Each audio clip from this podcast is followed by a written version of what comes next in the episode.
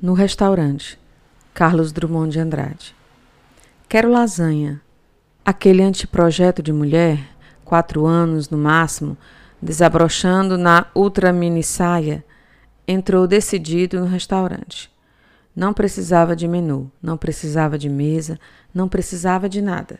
Sabia exatamente o que queria. Queria lasanha. O pai, que mal acabara de estacionar o carro em uma vaga de milagre, apareceu para dirigir a operação jantar, que é ou era da competência dos senhores pais. Meu bem, venha cá. Quero lasanha. Escute aqui, querida. Primeiro, escolhe-se a mesa. Não, já escolhi. Lasanha. Que parada. Lia-se na cara do pai. Relutante, a garotinha condescendeu em sentar-se primeiro e depois encomendar o prato. Vou querer lasanha. Filhinha, por que não pedimos camarão? Você gosta tanto de camarão? Gosto, mas quero lasanha. Eu sei, eu sei que você adora camarão. A gente pede uma fritada bem bacana de camarão, tá? Quero lasanha, papai. Não quero camarão. Vamos fazer uma coisa? Depois do camarão, a gente traça uma lasanha, que tal? Você come camarão e eu como lasanha. O garçom aproximou-se e ela foi logo instruindo. Quero uma lasanha. O pai corrigiu. Traga uma fritada de camarão para dois, caprichada. A coisinha amuou. Então não podia querer? Queriam querer em nome dela? Por que é proibido comer lasanha? Essas interrogações também se liam no seu rosto, pois os lábios mantinham reserva. Quando o garçom voltou com os pratos e o serviço, ela atacou: Moço, tem lasanha? Perfeitamente, senhorita. O pai no contra-ataque. O senhor providenciou a fritada? Já sim, doutor. De camarões bem grandes. Daqueles legais, doutor. Bem, então me vê um chinite e para ela, o que é que você quer, meu anjo? Uma lasanha. Traz um suco de laranja para ela. Com o chopinho e o suco de laranja veio a famosa fritada de camarão, que, para surpresa do restaurante inteiro, interessado no desenrolar dos acontecimentos, não foi recusada pela senhorita. Ao contrário, papoa e bem. A silenciosa manducação atestava, ainda uma vez no mundo, a vitória do mais forte. Estava uma coisa, hein? comentou o pai com um sorriso bem alimentado. Sábado que vem a gente repete, combinado? Agora a lasanha, não é, papai? Eu estou satisfeito. Uns camarões tão geniais, mas você vai comer mesmo? Eu e você, tá? Meu amor, eu tem de me acompanhar, ouviu? Pede a lasanha. O pai baixou a cabeça, chamou o garçom, pediu. Aí um casal na mesa vizinha bateu palmas. O resto da sala acompanhou. O pai não sabia onde se meter. A garotinha impassível.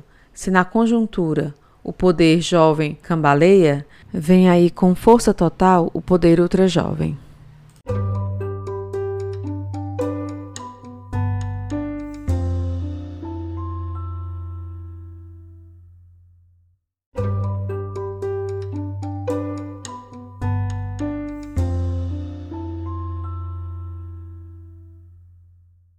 O Pintinho, Carlos Drummond de Andrade. Foi talvez de um filme de Walt Disney que nasceu a moda de enfeitar com pintinhos vivos as mesas de aniversário infantil. Era uma excelente ideia, no mundo ideal do desenho animado. Conduzida para o mundo concreto dos apartamentos, também alcançou êxito absoluto. Muitos garotos e garotas jamais tinham visto um pinto de verdade e queriam comê-lo, assim como estava, imaginando ser uma espécie de doce mecânico mais saboroso. Houve que contê-los e ensinar-lhes noções urgentes de biologia. As senhoras e moças deliciaram-se com a surpresa e gula dos meninos, e foram unânimes em achar os pintos uns amorecos. Mas estes, encurralados num centro de mesa, entre flores que não lhes diziam nada ao paladar, e atarantados por aquele rumor festivo e suspeito, deviam sentir-se absolutamente desgraçados. Como a celebração do aniversário terminasse e ninguém sabia o que fazer com os pintos, pareceu à dona da casa que seria gentil e cômodo oferecer um a cada criança, transferindo assim às mães o problema do destino a dar-lhes. O único inconveniente da solução era que havia mais guris do que pintos. E não foi simples convencer aos não contemplados que aquilo era brincadeira para guris ainda bobinhos e que mocinhas e rapazinhos de nível mental superior não se preocupam com essas frioleiras. Os pintos, em consequência, espalharam-se pela cidade, cada qual com seu infortúnio e seu proprietário exultante.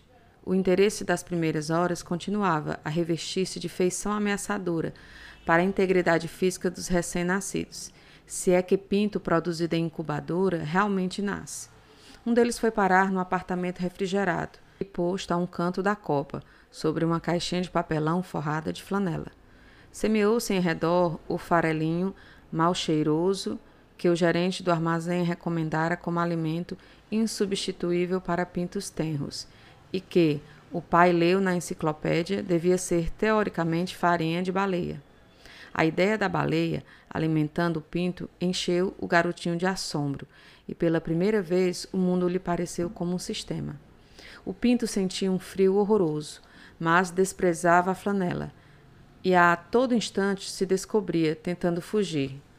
Procurava algo que ele mesmo não sabia se era calor da galinha ou da criadeira.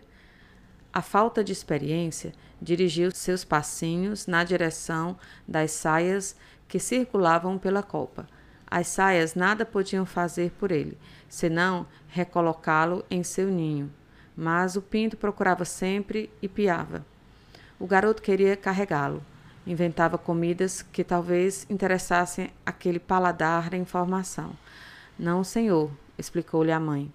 Não se pode pegar, não se pode brincar, não se pode dar nada, a não ser farelo e água. Nem carinho? Meu amor, carinho de gente é perigoso para bicho pequeno. Mas o pinto mesmo sem saber, estava querendo era um palmo sujo de terra, com insetos e plantas comestíveis, o raio de sol batendo na poça d'água caída do céu e companhia à sua altura e feição. E numa casa assim tão bonita e confortável, esses bens não existiam. E piava. A situação começou a preocupar a dona da casa, que telefonou à amiga doadora do pinto. Que fazer com ele? Querida, procure criá-lo com paciência e no fim de três meses bote na panela antes que vire galo. É o jeito. Não virou galo, nem caiu na panela. No fim de três dias, piando sempre e sentindo frio, o pinto morreu. Foi sua primeira e única manifestação de vida propriamente dita. O menino queria guardá-lo consigo, supondo que, inanimado, o pinto se transformara em brinquedo manuseável foi chamado para dentro e, quando voltou, o corpinho havia desaparecido na lixeira.